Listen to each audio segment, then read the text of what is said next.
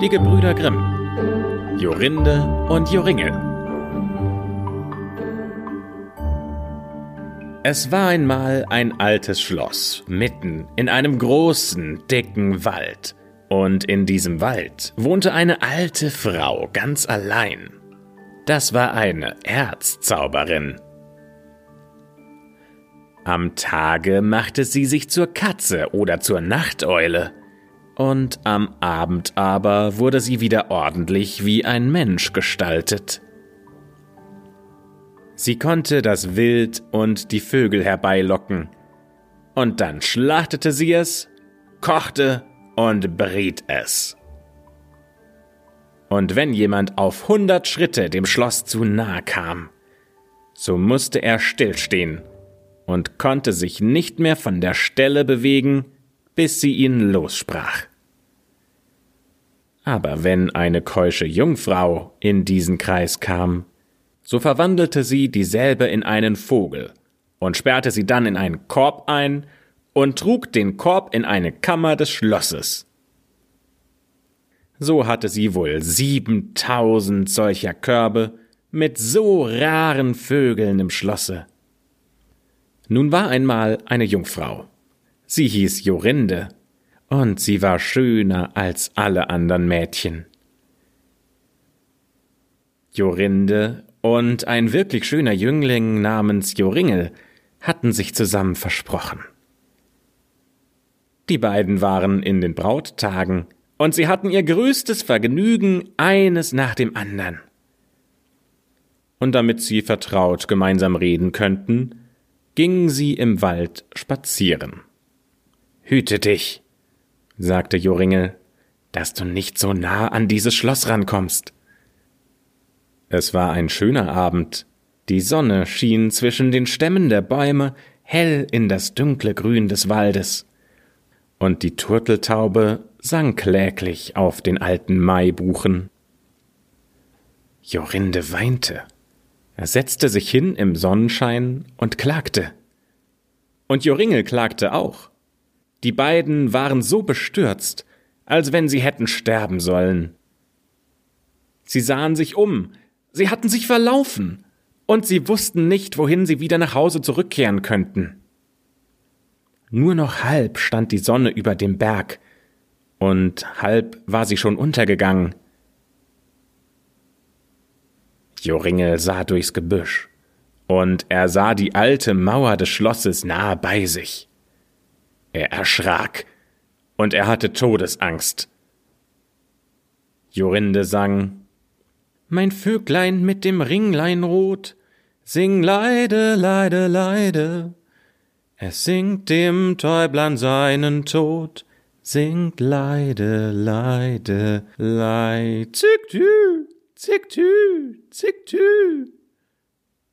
Joringel erschrak und sah nach Jorinde.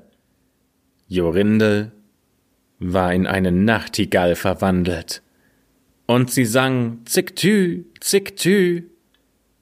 Eine Nachteule mit glühenden Augen flog dreimal um sie herum und schrie dreimal Schuhu, hu, hu. Joringel konnte sich nicht regen. Er stand da wie ein Stein, konnte nicht weinen, nicht reden, nicht Hand und auch nicht den Fuß regen. Und nun war die Sonne untergegangen.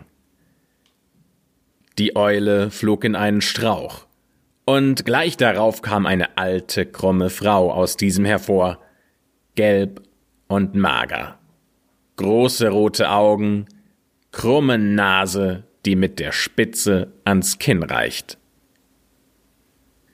Sie murmelte, fing die Nachtigall und trug sie auf der Hand fort. Joringel konnte nichts sagen, nicht von der Stelle kommen. Die Nachtigall war fort. Und endlich kam das Weib wieder, und sie sagte mit dumpfer Stimme Grüß dich, Junge. Wenn der Mond ins Körbchen scheint, binde los den Jungen zu guter Stund. Und da wurde Joringel lose. Er fiel vor dem Weib auf die Knie, und er bat sie, sie möchte ihm seine Jorinde wiedergeben. Aber sie sagte, er solle sie nie wieder haben, und ging fort. Er rief, er weinte, er jammerte, aber alles war umsonst. Oh, was soll mit mir geschehen? Joringel ging fort und kam endlich in ein fremdes Dorf, und da hütete er die Schafe für lange Zeit. Oft aber ging er nur um das Schloss herum, aber er versuchte nicht zu nahe heranzukommen.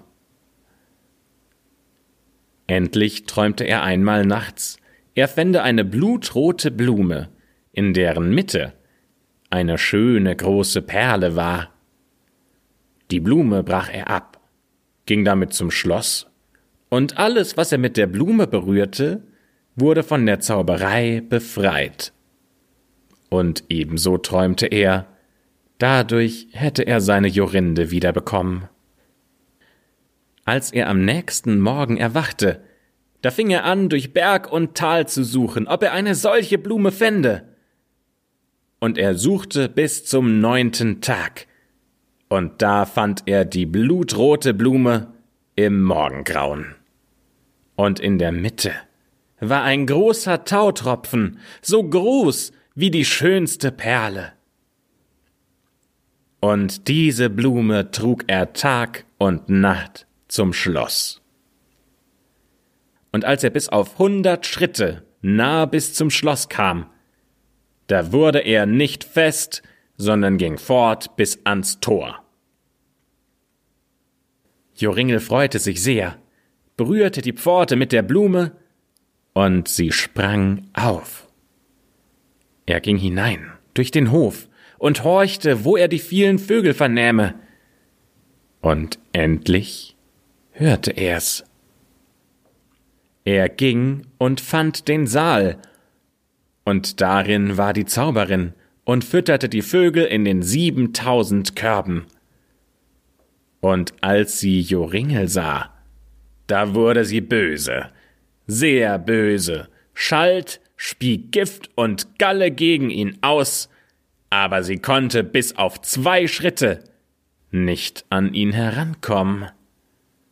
Joringel kümmerte sich nicht um sie und ging, schaute sich die Körbe mit den Vögeln an, aber da waren viele hundert Nachtigallen. Wie sollte er nun seine Jorinde wiederfinden? Und als er sich umschaute, da bemerkte er, dass die Alte heimlich ein Körbchen mit einem Vogel wegnahm und damit zur Tür ging. Schnell sprang Joringel hinzu, berührte das Körbchen mit der Blume und auch das alte Weib. Nun konnte die nämlich nicht mehr zaubern, und Jorinde stand da und hatte ihn um den Hals gefasst, genau so schön, wie sie es vorher auch war. Da machte Joringel auch all die anderen Vögel wieder zu Jungfrauen und ging mit seiner Jorinde nach Hause. Und beide lebten noch lange, sehr glücklich miteinander. Das war das Märchen von Jorinde und Joringel. Vielen Dank fürs Zuhören. Es freut mich immer sehr, dass ihr so fleißig mit dabei seid, wenn ein neues Märchen online geht.